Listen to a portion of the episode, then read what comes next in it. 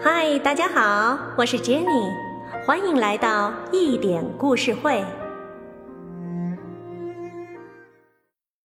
请欣赏英雄故事之《卓亚》，演播曹浩然。卓亚，卓亚，苏联卫国战争女英雄。德国法西斯进攻苏联时，在敌后进行游击活动，实行任务中被俘，经受严刑拷打，坚贞不屈，最后壮烈牺牲。卓亚是苏联卫国战争中的女英雄。卓亚在学校时，学习兴趣非常广泛，她经常阅读普希金的诗，高尔基的母亲。奥斯特洛夫斯基的《钢铁是怎样炼成的》等等名家著作，她甚至能背其中的好多篇章。他牢记着保尔柯察金的名言，他把车尔尼雪夫斯基的革命生涯作为自己的行为准则。在众多作品中，最使他感动的便是《丹娘索洛玛哈传略》。作品主人公丹娘的行动。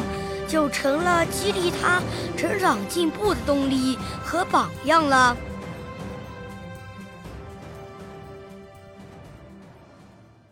有一次，区团委书记问刚刚入团的卓亚说：“共青团最主要的精神是什么？”卓亚认真的回答：“必须准备着把所有的力量，乃至于生命，贡献给伟大的祖国。”一九四一年六月，德国法西斯在完成了内线战役之后，把侵略的魔爪伸向了苏联这个年轻的社会主义国家。希特勒撕毁苏德互不侵犯条约，派遣五百六十万大军对苏联实施了闪电式攻击。苏联人民为保卫神圣的国土，奋起反抗。卓亚无比仇恨德国法西斯。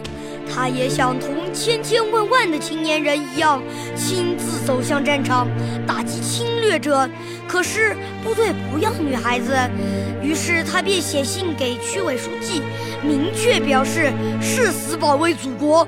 在区委书记的办公室里，有人问：“当兵打仗是要流血牺牲的，没有坚强的毅力是不成的。你有毅力吗？”卓娅响亮地回答：“有。”在我的记忆中，没有困难两个字。两天以后，卓亚被批准参军，并被派到敌人后方，主要是破坏敌人的运输线，展开游击战。九月三十日。中路德军集中七十八个师，一百八十万人，一千七百辆坦克，一千三百九十架飞机，实施了进攻莫斯科的台风行动。莫斯科人民在三天之内全部动员起来，参加修筑防御工事。迎击来犯之敌，同时派出大批游击队员越过德军封锁线，深入敌军后方，展开了艰苦卓绝的敌后游击战。年轻的卓亚身上挂满了手榴弹和汽油瓶，同其他队员们在冰天雪地中破坏敌人的军车。在公路上埋设地雷，撒铁蒺藜，炸死炸伤不少德军，有效地支援了正面作战的苏联红军。十一月八日，游击队奉命到敌军驻地彼得里科活村去，目的是烧毁敌人的营房和马厩。卓亚担任侦察员，他先割断了敌军的电线，然后又很快地烧毁了敌军的住房和拴有近百匹战马的马厩。第二天晚上，卓亚又潜入德军营房，迅速接近敌人骑兵部队的马厩。这里有两百多匹战马。卓亚悄悄地把汽油倒在马棚里，查看四周无人，正要点火，突然一名德国士兵从背后抱住他的腰。卓亚刚要掏枪进行抵抗，还没来得及扣动扳机，就被敌人射中了，他被捕了。敌人严刑拷打，卓亚宁死不屈。最后，敌人决定对卓亚实施绞刑。面对绞刑，卓亚大声说：“同志们，起来战斗吧！用火烧死敌人，用毒药毒死他们，用双手打倒他们。”一名德国兵右手想堵住。卓亚的嘴。卓亚奋力推开敌人双手，转过脸来，面对敌人怒斥道：“德国鬼子，现在你们投降还来得及，胜利一定是我们的。总有一天会有人替我报仇的。”卓娅用洁白的手理理短发，那双美丽而又充满稚气的眼睛，深情地望着人们，激动地呼喊：“永别了，同志们，奋斗吧！斯大林同我们在一起。”斯大林一定会来的！惊恐万状的敌人赶紧拉起了绳索。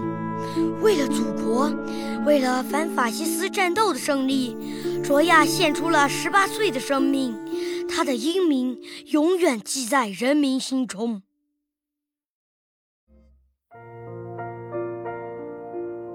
以上作品由一点故事会荣誉制作出品，策划 Jenny，录音。Abner，制作林灿，英文监制吴语橄榄，编辑小 P，统筹大胖。更多精彩内容，敬请期待一点故事会。好故事陪伴成长的心灵，我们下期再见。